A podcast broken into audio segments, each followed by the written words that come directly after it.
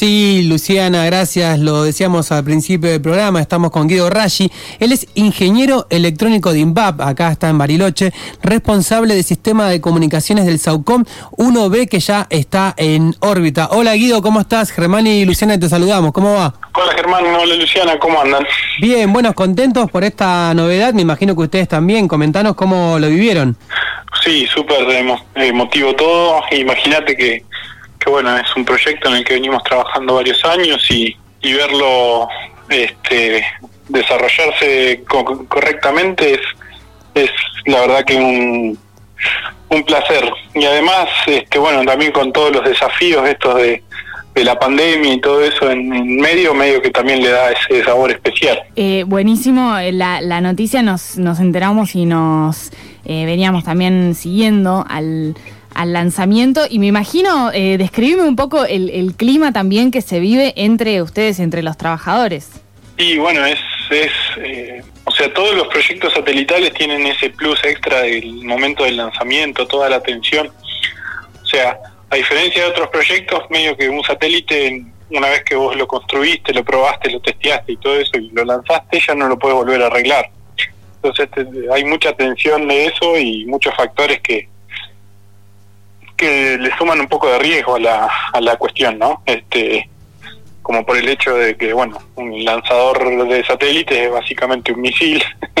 este, o sea, hay, hay mucha energía en, riesgo, ¿viste? En juego, este, todo tiene que salir bien, este, después el lanzador en 15 minutos te, te sacude y te lleva hasta el, hasta la órbita, moviéndote a, a unas cuantas centenas de kilómetros por segundo y además de eso, bueno, también este, se tiene que separar bien el satélite, una vez que eso se separa, o sea, no solo festejamos en, en el momento del, del lanzamiento, sino que festejamos con cada uno de esos pasitos, ¿no? El, el que el lanzador llegue y te, te deposite en la órbita y te, se separe para que vos puedas seguir por tus propios medios, ¿viste? Mm. Eso se festeja como un gol, básicamente y después bueno nada este que, despliegue correctamente los paneles que empiece a generar su propia energía este bueno que se vayan prendiendo cada una de las cajas. Es todas esas satisfacciones que que el esfuerzo de tantos años y de tantas personas este se van concretando básicamente. Guido, le comentamos a la audiencia, estamos hablando con Guido Rashi, él es ingeniero electrónico de INVAP, estuvo participando en el proyecto Saucon 1B. Con la parte que te toca a vos, ¿desde cuándo venís trabajando en este satélite en particular? ¿Desde cuándo venías trabajando?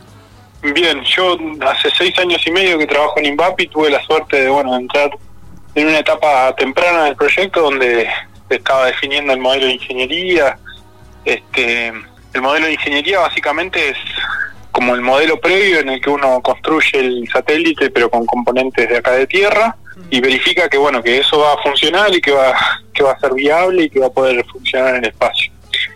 Y medio que una vez cerrada la etapa de ingeniería recién ahí arranca la, etapa de construcción de, de vuelo y yo tuve la, la, posibilidad de aportar bueno primero en estas partes de comunicaciones este tanto para la subida de telecomandos y bajada de telemetría, como para el enlace de bajada de, gran capacidad cuando las imágenes se tienen que bajar a tierra, básicamente. Y bueno, después tuve la, posibilidad de, bueno, de recorrer un par de otros subsistemas, tanto de la plataforma como de la electrónica central, y, y bueno, finalmente me asignaron la responsabilidad esta de los sistemas estos que les comentaba de comunicación. ¿Y ahora cómo continúa la tarea de ustedes? Bueno, estas 36 horas posteriores al lanzamiento se, son críticas porque, bueno, este para eso se montó todo un todo un escenario de, ensayos y de y de bueno de soporte en tierra este que está desplegado bueno en Córdoba en, Falda del Carmen que es la estación de operaciones satelitales de, de CONAE también en Córdoba está una sede de INVAP, donde está todo el equipo de expertos de, operaciones. Este, y bueno, y acá en, Bariloche somos un equipo de no menos de 10 personas en turnos de rotativos que cubren las 24 horas, que cada uno de esos expertos vela o aboga por, por su, su sistema y que esté todo correctamente funcionando y que bueno, que en estas 36 primeras horas, primero, bueno, se dan los primeros despliegues, este, el de panel solar, que es fundamental, después el de el de la antena que, que, compone el radar, que es el único instrumento que tiene el, satélite. Y bueno, y después se van encendiendo todas las cajas, se van probando todas las funcionalidades y bueno, este uno prueba todo el satélite y lo lleva a la configuración final en la que va, lo va a utilizar con AVES básicamente, y entonces recién ahí uno dice, bueno, el satélite está en condiciones de ser entregado al cliente. Bárbaro, CONAE, que es la Comisión eh, Nacional de Energía Atómica. No, esa es la CNEA, eh, la, la CONAE es la Comisión de Actividades Espaciales, es como la NASA argentina. Eh, te cuento que acá estamos de los kilómetros de Bariloche. La verdad, para FM Sueño es un orgullo también que vecinos y vecinas de Bariloche, de INVAP, hayan tomado esta situación, ¿no? Y la verdad que, eh, que, haya tomado una situación más nacional, bien digo. Te hago una consulta también como para bajarlo un poco al llano. Te agradezco toda la explicación que tuviste recién porque fue, fuiste muy claro. Pero para contarle al vecino y vecina acá de los kilómetros, eh, ¿para qué es el satélite en sí? Bueno, el satélite básicamente tiene funciona como un, vamos a ponerle palabras sencillas, es como un murciélago. El murciélago no mira, no mira con sus ojos, sino que emite ondas y esas ondas rebotan en, en los distintos objetos y la, él, recibe los ecos y los procesa y se, se, se va haciendo una imagen de lo que de lo que percibe. Bueno, el radar este que tiene Saucom funciona bastante parecido. Pero bueno, en vez de enviar sonido, envía una señal de microondas, parecida a la del microondas que tenemos cada uno en la casa. Sí. Este, esa señal interactúa muy bien con el agua.